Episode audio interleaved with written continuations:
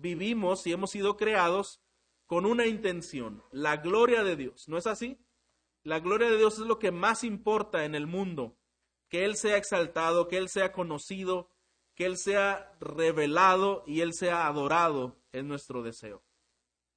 Pero sabemos, hermanos, que mientras estamos en esta tierra, vivimos en un proceso.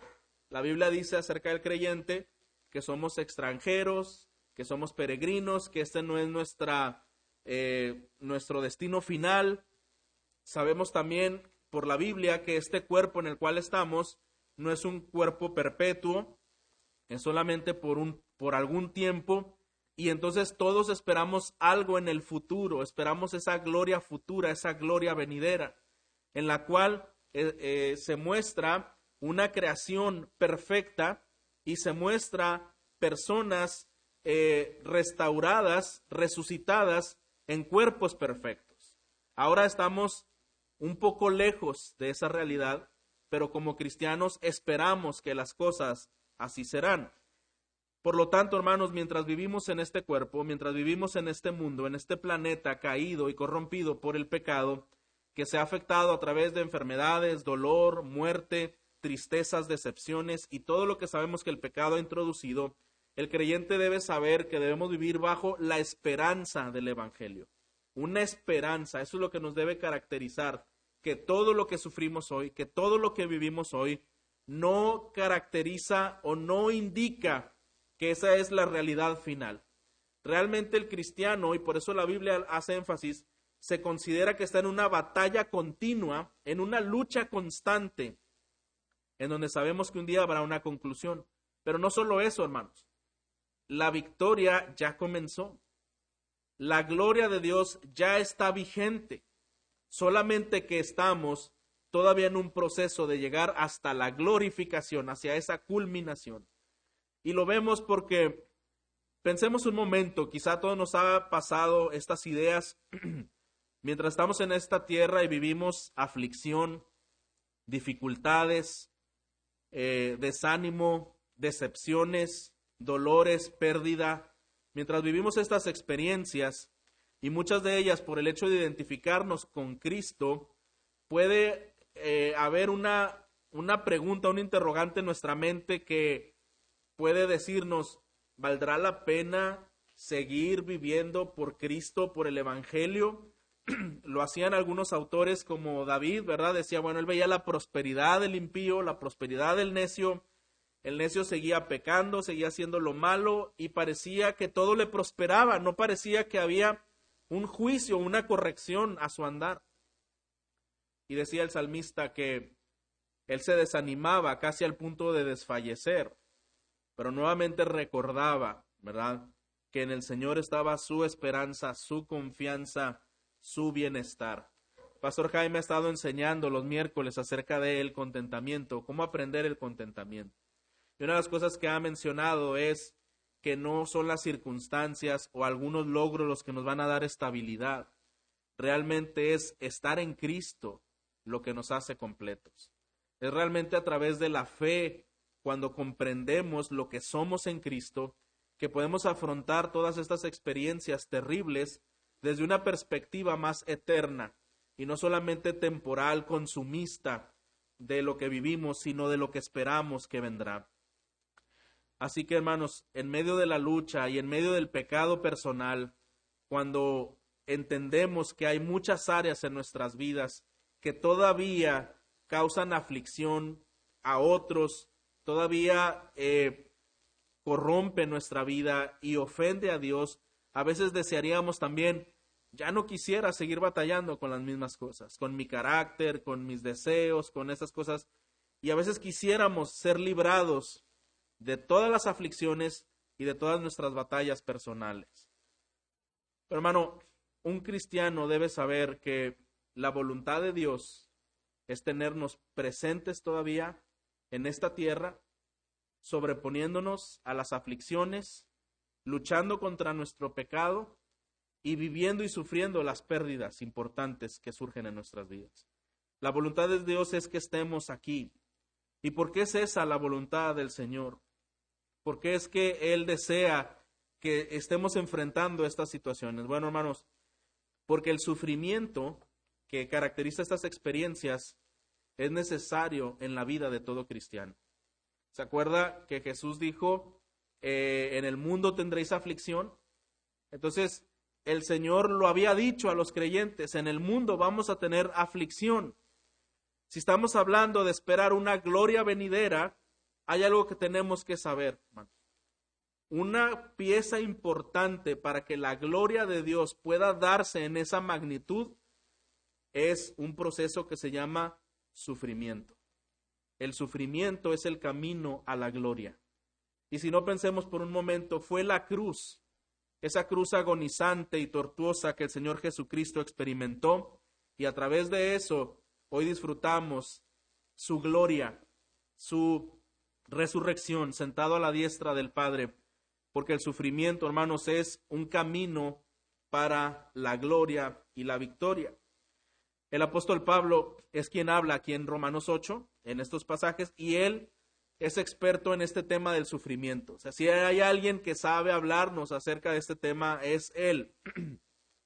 y nos ayuda a experimentar, nos ayuda, perdón, a examinar el sufrimiento desde una perspectiva de Dios, desde sus propósitos.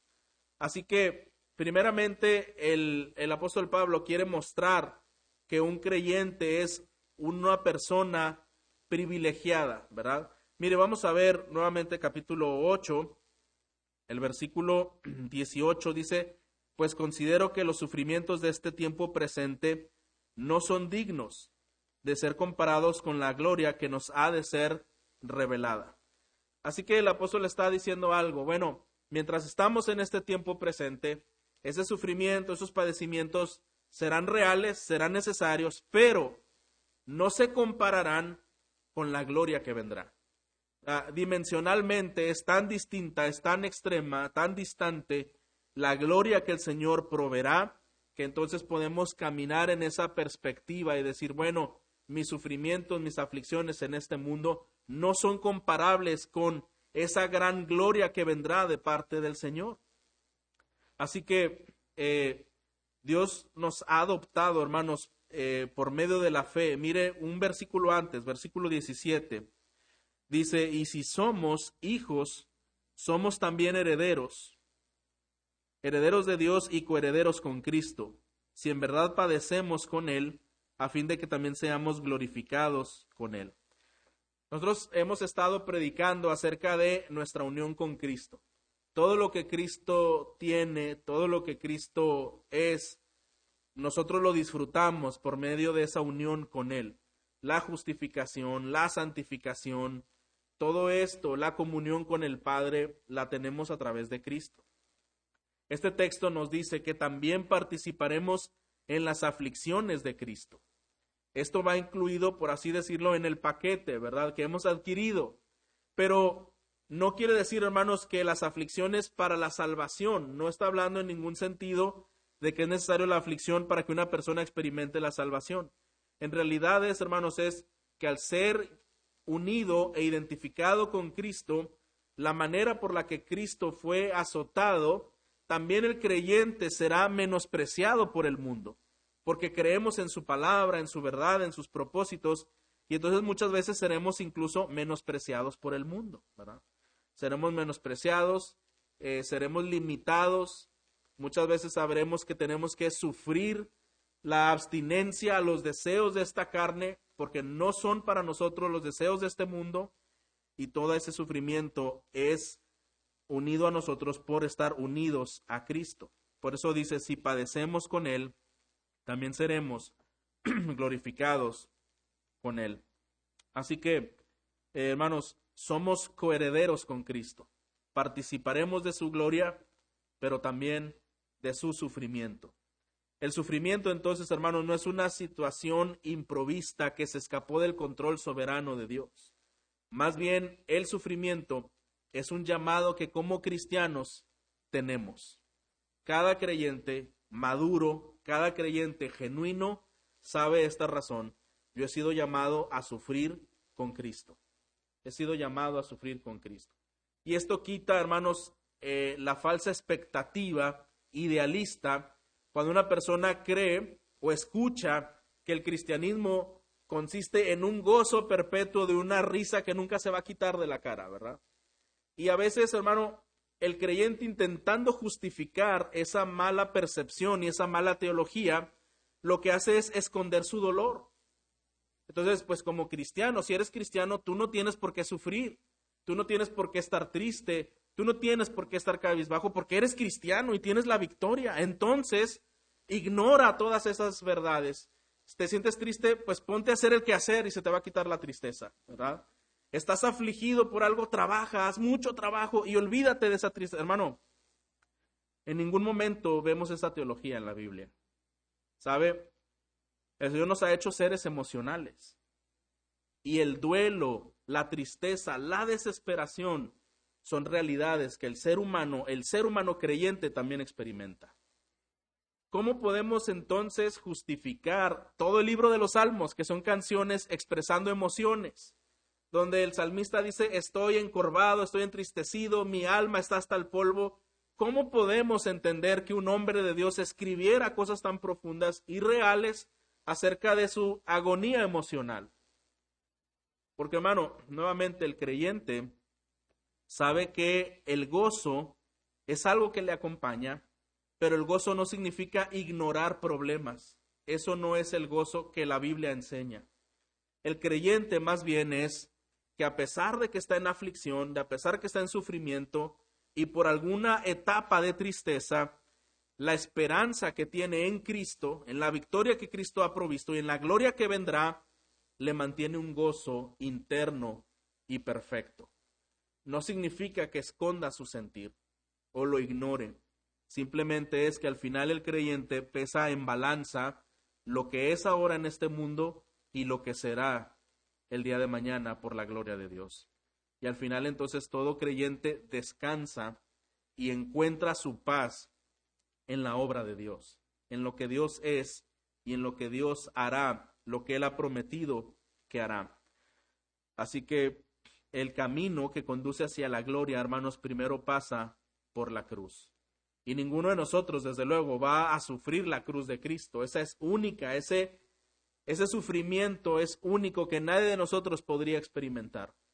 Pero de una manera a, pequeña escala, también nosotros tenemos que sufrir un tipo de uh, calvario, de aflicción antes de la gloria. Así que hay una conexión, hermanos, entre el sufrimiento y la gloria. Pero también hay una diferencia abismal, como vimos en el versículo 19. Los sufrimientos de este tiempo presente no son dignos de ser comparados con la gloria que ha de ser revelada. Entonces vamos a ver tres cosas en este mensaje, tres verdades a considerar, hablando de esta gloria venidera, de esta gloria futura. Y el primero es que esta gloria es una gloria infinitamente superior. Es una gloria infinitamente superior a las experiencias más difíciles en esta vida. Esta gloria que está por venir es infinitamente superior a las experiencias más difíciles de esta vida. Lo que ahora padecemos, hermanos, no se puede comparar con lo que vamos a experimentar cuando Cristo regrese en gloria, es lo que está diciendo este texto. ¿Sabe que los incrédulos también sufren? creyentes, incrédulos, por el hecho de ser personas, sufrimos. La diferencia, hermanos, es que hay personas que sufren sin esperanza. Y cuando no hay esperanza, tampoco hay consuelo, tampoco hay una paz. Es una, es una aflicción desoladora, terrible. Y solamente ponga esto en perspectiva. Todo lo que ahora sucedemos y vivimos no se compara con lo que vendrá tanto hablando del bien como hablando del mal. El hombre que hoy sufre muchas cosas y no tiene a Dios, no ha sufrido ni la mitad de lo que va a venir. Porque la Biblia habla de un juicio eterno, de un juicio de condenación, donde Dios descargará su ira contra el pecador. Y hemos hablado que esa condenación, la Biblia lo llama infierno, preparado para el diablo, para sus ángeles, y es una tortura perpetua. Así que hermano, toda persona sin Cristo que sufre el día de hoy no ha sufrido nada todavía. Hay cosas peores que vendrán. Sin en cambio, en cambio, el creyente que hoy está sufriendo y hoy está luchando, esas aflicciones no se comparan con el bienestar y la gloria y el gozo que vendrá en el futuro. Es importante considerar en dónde me encuentro yo, ¿verdad? Entre aquellos que su sufrimiento es lo mejor que les puede pasar ahora porque habrá cosas peores, o este sufrimiento tan difícil que hoy llevamos, un día será consolado un día será quitado, un día estaremos en esa gloria participando siempre con el Señor. Así que hermanos, los incrédulos sufriendo, los creyentes sufriendo, y la Biblia dice que consideremos, ¿verdad? Consideremos los sufrimientos, no son comparados. La palabra considerar es un término que se usaba en cálculos numéricos, y significa desde luego este término contable que es algo mucho más superior. Así que por grande que sea la aflicción, hermanos, queda empequeñecida ante las bendiciones que ya tenemos en Cristo y que disfrutaremos plenamente en su segunda venida. Todo lo que hoy sufrimos no se compara con las grandes bendiciones que ya tenemos en Cristo y que serán manifiestas a totalidad en la venida de Cristo. En 2 Corintios, por ejemplo, Pablo expone una lista de sufrimientos que él ha tenido. Y cuando nosotros vemos esa lista de sufrimiento de Pablo, en realidad podemos ver de un hombre que verdaderamente ha sufrido, azotado, encarcelado, eh, calumniado, de alguna manera también casi muerto, ¿verdad? En sus golpes fue herido a tal punto que fue casi muerto. Tantas cosas que él vivió, que él sufrió, decepciones de sus propios hermanos, compañeros de ministerio que lo traicionaron, todos los sufrimientos que como cristiano no deseamos, podemos ver muchos de ellos reflejados en el apóstol Pablo, pero él es una persona que está diciendo, todo esto que tú sufres, que tú vives, no se compara con la gloria que vendrá. Entonces expone que hay razones por qué el creyente no debe desmayar cuando está en un proceso de sufrimiento, cuando estamos bajo el peso de la aflicción. Y aunque nuestro hombre exterior, dice Pablo en Corintios, se va desgastando, sin embargo nuestro hombre interior día a día se renueva. y dice algo más, pues esta leve tribulación es pasajera, ¿verdad? Alguien con una perspectiva eterna, hermanos, sabe que en esta vida vamos a experimentar el dolor, el desgaste físico, eh, problemas emocionales, decepciones, traiciones, la muerte misma, pero que todo ello no se compara con la gloria que vendrá. Pensando en esto, hermano, cabe hacer una pregunta, es oportuno hacer una pregunta. ¿Cómo enfrenta usted los, los problemas de esta vida presente? ¿Cómo, cómo ah, reacciona usted en los problemas en la familia, problemas que tiene en la iglesia, problemas que tiene en su trabajo, con personas, con familiares? ¿Reacciona usted como que tiene que ganar esa batalla porque usted tiene la razón, porque esto es lo correcto? Si pierde una batalla, qué tristeza, qué grande agonía, me voy a tirar, me voy a decepcionar, me voy a olvidar de Dios, o tiene una perspectiva eterna, que en esta vida habrá luchas aparentemente perdidas, pero la batalla final ya está ganada en manos de Dios. ¿Sabe, hermano? Cuando un creyente tiene esa perspectiva de la gloria que vendrá, es un creyente muy sensato. Y yo creo que todos queremos ser ese creyente sensato. ¿Sabe cuál es ese creyente sensato? Que cuando hay una disputa entre dos personas, no, no intenta ganar. ¿Sabes qué? Yo no intento ganarte, yo no te voy a humillar, ni voy a contestar más fuerte para ganar esta conversación. Me quedo callado porque la victoria ya está en Cristo. ¿verdad? Yo no le quiero ofender a Él y no te quiero ofender a ti, entonces voy a guardar silencio. Un creyente sin esa perspectiva, ah, no, tengo que ganar, ¿verdad? Yo tengo la razón, hermano. Muchas veces el creyente puede tener la razón y no se va a alardear de ella. le da lugar al Señor. Le va a dar lugar al Señor. Dice, bueno, no, no voy a pelear, ¿verdad? Hay otros aspectos más, hermanos, que el creyente con esta perspectiva decide hacer. Sufrir la ofensa, sufrir el agravio, ¿no nos dice esto el Señor? Pasar muchas veces por alto el pecado de otros. Todo esto lo puede hacer un creyente sensato que tiene su confianza en una gloria futura, en la gloria de Dios que será manifestada, que será revelada todo su esplendor en su segunda venida.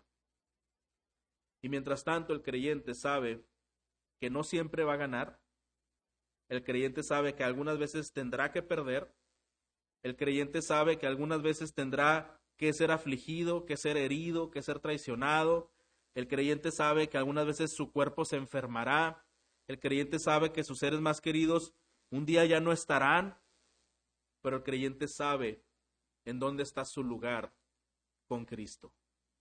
Y eso le mantiene a sobreponerse de esa nostalgia, a sobreponerse de ese dolor, el cual es real, que no la Biblia en ningún momento nos dice que debemos de ignorar, sino que lo debemos asimilar con la fe que tenemos bien puesta en nuestro gran Salvador, el cual restaurará todas las cosas y hará todas las cosas nuevas.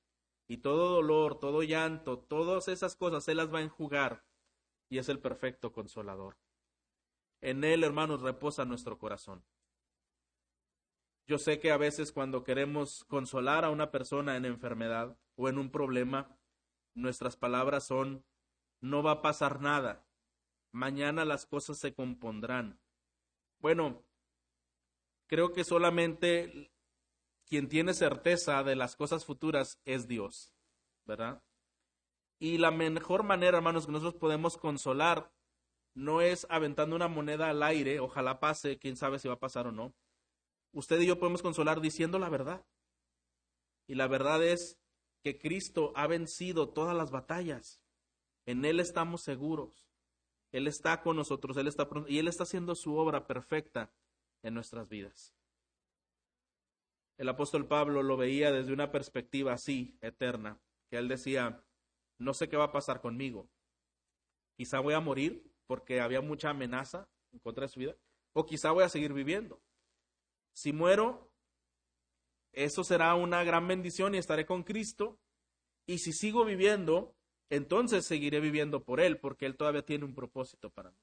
Pero usted se fija, entre las dos cosas más extremas, su pensamiento era uno solo. Sea lo que sea, lo que Cristo decida será lo mejor. Eso será lo mejor. Y, y yo estoy listo para que Él haga lo que es mejor.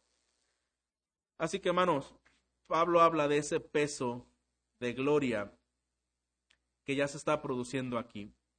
Ese hombre exterior que se va desgastando, pero el interior se renueva día a día, esa aflicción leve y pasajera, dice que nos produce un eterno peso de gloria que sobrepasa toda comparación, un enorme peso de gloria. Él está hablando de este peso de gloria como algo que ya se está produciendo aquí y ahora, aún en medio del sufrimiento. Lo que quiere decir, hermano, es que la gloria y la victoria de la que hablamos es futura en su totalidad, en su revelación. Pero lo que quiere decir es que esta obra ya comenzó. Cuando Jesús vino a la tierra, él predicaba un mensaje y decía, el reino de los cielos que se ha acercado, el reino de los cielos se ha acercado. Cuando Cristo descendió a la tierra, el profeta Isaías dice que hubo una abertura en el cielo, como una tela que se rompió y Cristo bajó como un enviado de Dios para hablar acerca del reino de Dios, para hablar acerca de esta gloria. Y esta gloria comenzó desde este ministerio, desde la muerte y resurrección de Cristo, esa gloria comenzó ya a manifestarse. Porque entonces personas que estaban muertas pueden resucitar a una vida nueva en Cristo Jesús porque Cristo ha comenzado a hacer nuevas todas las cosas. es una gloria que será revelada en el futuro, pero absolutamente segura para el cristiano. Eh, el apóstol dice que Dios nos predestinó desde antes de la fundación del mundo para ser hechos conformes a la imagen de su Hijo. Es decir, hermanos, que Él ya ha tenido en mente nuestras vidas, y cómo llevarnos por un proceso de santificación al punto de ser hechos semejantes a Cristo. Y en aquel día, hermanos, cuando la glorificación se realice, cuando la gloria de Dios se pueda ver en todo su esplendor, el creyente será también glorificado. El creyente también va a destellar una hermosura, una gloria, no porque haya sido justo y bueno, eso lo sabemos, sino porque Dios le está transfiriendo esa gloria a su vida. Y sabe que va a ser lo glorioso, que en aquel día todo el mundo lo verá. Mientras tanto, hoy en día, personas pueden ver a un cristiano como una persona común y corriente. Algunos pueden tenerlo menos que eso, como una persona retrógrada, antigua, antipática, privada de muchas cosas que debería disfrutar en esta vida y puede menospreciar, ser menospreciado un creyente. Pero ese día que el Señor manifieste su gloria, en aquel día será develado nuestro estatus glorioso por tener una comunión con Cristo y muchos desearán haber tenido esa gloria que solamente será compartida con los hijos de Dios. ¿Usted cree esto, hermano? ¿Vale la pena entonces sufrir una burla, un menosprecio, un rechazo? Hermanos, la gloria que vendrá para el Hijo de Dios en Cristo es infinitamente superior es infinitamente superior. Más bien debería ser la misericordia la que nos debe de mover y no la autocompasión. Pobrecito de mí, sufro mucho en esta tierra. No, hermano, usted y yo debemos pensar, es necesario el sufrimiento, pero qué gran gloria vendrá. Y más de autocompadecernos, compadezcámonos mejor de quien no tiene a Cristo. El horror que espera a una persona sin Cristo, eso sí debe compadecernos grandemente. Nuevamente, hermanos, la, la Biblia, el Señor nos invita a tener una perspectiva correcta del sufrimiento en este mundo. Es necesario para el creyente, para nuestra maduración cristiana, nuestra madurez en Cristo, pero también el sufrimiento, como sabemos, hermanos, no es comparado a la gloria que vendrá, como lo hemos dicho. Así que mientras somos vistos como comunes y corrientes o menos que eso, nuestra esperanza está en el Señor y que seremos manifestados con Él en gloria y esto traerá maravilla. Vamos al segundo punto, hablando de esta gloria que vendrá. Una gloria que está por venir, esta gloria que está por venir transformará toda la estructura de la creación. Transformará toda la estructura de la creación. Hasta ahora hemos dicho, hermanos, cómo el pecado ha corrompido al ser humano y el corazón. Hemos dicho brevemente que la creación, el mundo, este planeta es un mundo caído que va en contra de Dios, pero vamos a abundar un poquito más en esto. Ahora mire el versículo 19. Porque el anhelo profundo de la creación es aguardar ansiosamente la revelación de los hijos de Dios, porque la creación fue sometida a vanidad no de su propia voluntad, sino por causa de aquel que la sometió en la esperanza eh, de que la creación misma será también liberada de la esclavitud de la corrupción a la libertad de la gloria de los hijos de Dios. Bueno, usted recuerda cuando vimos que hubo dos Adanes, y el primer Adán cuando pecó trajo maldición a la mujer, a la serpiente, y a quién más trajo maldición? A la creación, a la tierra, ¿verdad? La tierra fue maldita por causa del pecado del hombre. Recuerda usted, hermano, que el hombre fue creado por Dios para que reflejara ser la imagen de Dios, ¿verdad? Ninguna otra parte de la creación iba a reflejar la imagen de Dios como el hombre tenía la capacidad de reflejar la imagen de Dios, porque fuimos creados a imagen de Dios. Por eso el hombre tiene habilidades mentales, eh, otra, otro tipo de habilidades no solo cognitivas, sino también físicas, y en muchas áreas el Señor ha dotado al ser humano. Pero cuando el hombre peca y esto eh, quebranta la imagen de Dios con la que fue creado, también corrompió la creación. El pecado mismo corrompió la creación. Así que desde entonces, hermano, la tierra sufre como la misma manera que nosotros sufrimos cuando nos enfermamos y todas las cosas que vivimos emocionalmente en sufrimiento, la tierra tiene su propio sufrimiento también. Sabemos cómo la naturaleza nos admiramos de cómo hay plantas y flores hermosas, pero también sabemos que existen los cardos, los espinos, la cizaña y toda esa maleza que para nada es bonita, ¿verdad? No es digna de admirar. Así que, hermanos, la gloria del Señor transformará esa estructura de la creación porque todo el cosmos será transformado. Dice la Biblia que la creación está gimiendo con dolores. Mire lo que dice versículo 22. Pues sabemos que la creación entera gime y sufre hasta ahora dolores de parto. Y no solo ella, sino también nosotros mismos que tenemos las primicias del Espíritu. Bueno, dice ahí que la creación está gimiendo con dolores de parto mientras aguarda ansiosamente la revelación de los hijos de Dios. Acabo de mencionar algunas verdades que se ven en Génesis, de cuando el Señor creó al hombre y a la mujer. Hay un propósito de Dios original para el hombre, como con toda la creación. Y ese propósito, hermanos, de que el hombre refleje la gloria de Dios, la imagen de Dios, y que la creación sea un escenario para mostrar esa gloria, quedó temporalmente frustrado. Si usted ve a una persona comportándose en sus propios deseos, quizá usted dirá, ¿esa persona refleja la gloria de Dios? ¿Eso es reflejar la imagen de Dios? Y usted dirá, yo creo que eso está muy lejos de hacerlo. Cuando nosotros vemos esta tierra y los, las cosas que se generan, los tsunamis, los terremotos, los huracanes, todas esas cosas, diríamos, ¿es este el escenario perfecto que Dios quiso usar para revelar su gloria? Por causa del pecado, hermanos, la imagen de Dios en el hombre y el planeta entero como un escenario para esa para que habite el hombre han sido temporalmente frustrados. Por eso hoy vivimos todo este tipo de cosas por causa del pecado. Así que después eh, de crear el escenario en el que Dios haría un despliegue de su gloria, que es la tierra, en el sexto día, y al crear al hombre a su imagen y semejanza, al colocarlo en el Edén, para que el hombre representara a Dios, el hombre tenía entonces la responsabilidad de representar a Dios en la tierra. Esa es la eh, imagen que debemos tener cuando dice que el hombre fue creado a imagen de Dios. Él tenía que representar a Dios en la tierra. Ahora, Dios creó al hombre para reflejar, hermanos, su presencia y su autoridad. Sobre todo lo creado. Y al distorsionarse por causa del pecado, al estar todo esto corrompido, no solo el carácter del hombre, sino todo el planeta, hermanos, fue dañado, como acabo de mencionar.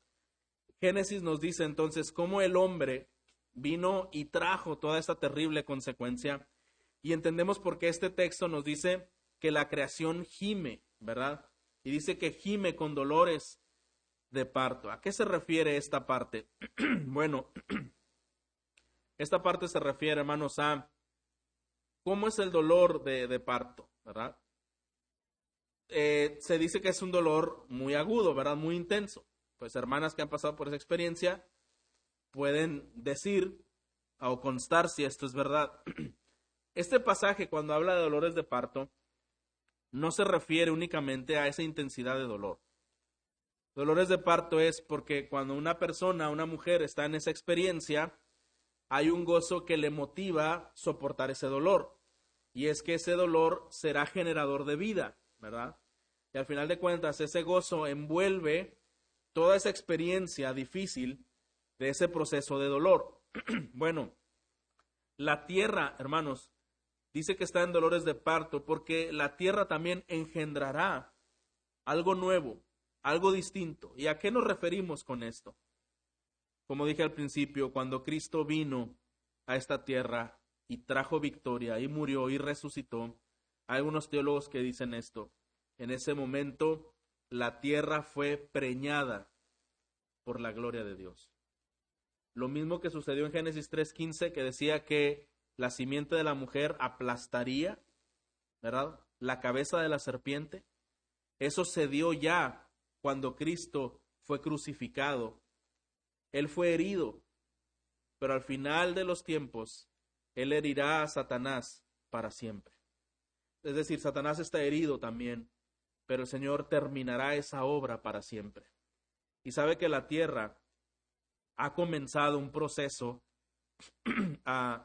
de restauración en la venida de Cristo, en la primera venida, y culminará ese proceso en su segunda venida. Por eso se refiere a dolores de parto, algo que vendrá, una nueva era, una nueva creación, una nueva humanidad. Eh, Apocalipsis dice, ¿verdad? Aquel que hace nuevas todas las cosas, un cielo nuevo, una tierra nueva, todo hecho nuevamente de una manera perfecta. Así que hermanos, todo lo que hoy sabemos, enfermedades, calamidades por causa del pecado y la tierra con su sufrimiento, un día será restaurado. Dios cuando habla del hombre también, que hemos sido hechos a imagen de Dios y esa imagen hoy está distorsionada, bueno, hay una santificación progresiva. Dios desea, restaurar en nosotros esa imagen que ha sido afectada desde el Edén. Por eso nuestra, nuestro inicio nuestra obra de santificación, hermanos, ha comenzado con la obra de Cristo. Y mientras estamos en esta tierra, deseamos ser cada vez más hechos conforme a la imagen de Cristo, pero no lo vamos a lograr en la plenitud hasta que estemos glorificados con Él. Ahí el hombre será entonces enteramente listo para reflejar a Cristo. Así que hermanos, estos, estas realidades nos enseñan cómo el Señor ya está haciendo la obra en el planeta y ya está haciendo la obra en sus hijos. Nosotros, por eso dice la Biblia, esperamos, esperamos esta esperanza, aguardamos esta esperanza. Tenemos esta fe, tenemos esta realidad. Hasta que estas cosas pasen, los creyentes debemos aprender a vivir, por lo tanto, en medio de la tensión. Mientras todo esto no ocurra, hermanos, nosotros tenemos un llamado a sobreponernos, a vivir en medio de la tensión de una salvación que ya fue inaugurada, pero que todavía no ha sido consumada, ¿verdad? Ha sido inaugurada, pero aún no ha sido consumada. Y vamos a ver el tercer punto para terminar. Una gloria venidera ha comenzado en los hijos de Dios, pero aún esperamos con paciencia su completa manifestación, ¿verdad? Es parte de lo que hemos estado diciendo a manera como de una conclusión. Una gloria venidera ha comenzado en los hijos de Dios, pero aún esperamos con paciencia su completa manifestación. Lo que queremos decir es que los creyentes también gemimos, como dice este texto, mientras aguardamos ansiosamente la completa realidad de nuestra adopción como hijos. Vamos a ver versículo 23. No solo ella, sino también nosotros mismos que tenemos las primicias del Espíritu, aún nosotros mismos gemimos en nuestro interior, aguardando ansiosamente la adopción que como hijos, como hijos, la redención de nuestro cuerpo, porque en esperanza hemos sido salvados, pero la esperanza que se ve no es esperanza, pues ¿por qué esperar lo que uno ve? Pero si esperamos lo que no vemos, con paciencia lo aguardamos. Así que hermanos, al igual que la creación, gemimos, nos dolemos, nos entristecemos y vivimos tantas experiencias en este mundo, pero el cristiano del Nuevo Testamento, hermanos, sabe que el gozo no es circunstancias perfectas y completamente controladas. El cristiano del Nuevo Testamento sabe que no es lo que dijimos al principio, una risa perpetua que esconde la realidad de su dolor y la realidad del pecado y de la frustración. Un cristiano del Nuevo Testamento, al contrario, hermanos, es alguien que tiene un gozo interno por la verdad y la fortaleza que representa a Dios en su vida y la gloria que vendrá. Es una fe que le sobrepone a tener una gran esperanza en eh, las, las cosas de Dios, la gloria que vendrá. John Stott lo dice de una manera así, dice, el espíritu que habita en nosotros nos proporciona gozo y la futura gloria nos proporciona esperanza. Pero entre tanto, estamos enfrentando el dolor. Bueno, dice que el Espíritu nos proporciona gozo, saber la realidad de quién es Dios, alimentarnos de esa verdad, fortalecernos con esa fe de quién es Dios, de lo que Dios ha hecho y lo que Dios hará. Y esa gloria nos va a proporcionar esperanza, nos hará mantenernos con una perspectiva hacia lo eterno, deseando esa revelación de Dios bienaventurada. Pero mientras tanto el creyente debe de lidiar con el dolor, con sabiduría y con sensatez, no queriendo ganar todas las batallas, no buscando no sufrir por ninguna manera, sino entendiendo que todas estas cosas son necesarias y es parte del proceso que Dios ha establecido.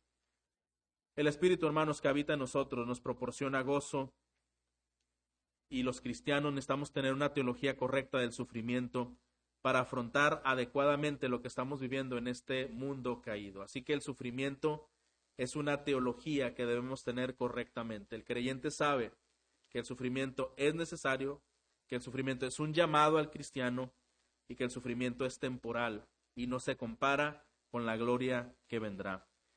Estamos quizá en una convicción de decir, yo sé que no soy lo que yo era antes, no somos lo que éramos antes de Cristo, quizá tengamos muchos esa convicción, pero debemos también tener otra convicción, no somos lo que éramos, pero tampoco somos aún lo que seremos. Tampoco somos aún lo que seremos. Cuando Cristo se manifieste y glorifique a sus hijos, seremos entonces hechos totalmente a la imagen de Cristo, Qué bendición, no desearíamos nosotros dejar de luchar contra el pecado, tener una victoria completa, disfrutar, ser enjugados de toda lágrima, consolados de toda eh, situación difícil y estar con el Señor para siempre. Es la esperanza que tenemos los creyentes. Mientras tanto, vivimos un tipo de frustración mientras esperamos. Pablo desea infundir en los creyentes esta esperanza y perseverancia para no dejarnos aplastar por las cosas que ahora en el mundo hay que no quisiéramos que fuera. Quizá usted hoy sufre por el jefe que tiene en el trabajo, por algunas cosas que sus hijos no hacen correctamente, no piensan correctamente. Quizá usted hoy sufre porque la iglesia no es lo que usted desearía que fuera. Quizá usted hoy sufre porque reconoce todavía tropezarse con algunas cosas que usted ya debería dominar en su carácter y en su vida. Pero lo que es cierto, hermanos, es que debemos lidiar con esas cosas con sabiduría y con sensatez, aguardando la esperanza bienaventurada que la gloria de Cristo se manifestará y cambiará y transformará todas las cosas. Mientras tanto, solo tenemos este llamado, aguardar con esperanza, sufrir con sabiduría, persistir, perseverar en obediencia al que ya declaró la victoria de antemano. Solamente esperamos ese momento. Y dice eh, el apóstol Pablo, la esperanza que se ve no es esperanza. Sabemos que nuestro Dios cumplirá todo lo que ha prometido en Cristo. Así que hermanos, debemos esperar. Dice un autor, no tan ansiosamente para perder la paciencia, ni tan pacientemente que perdemos la expectativa. No debemos dejarnos arrastrar por el desánimo, ni tampoco debemos perder la perspectiva, hermanos, deseando, inquietándonos, diciendo, Señor, ¿ya cuándo va a ocurrir todo esto?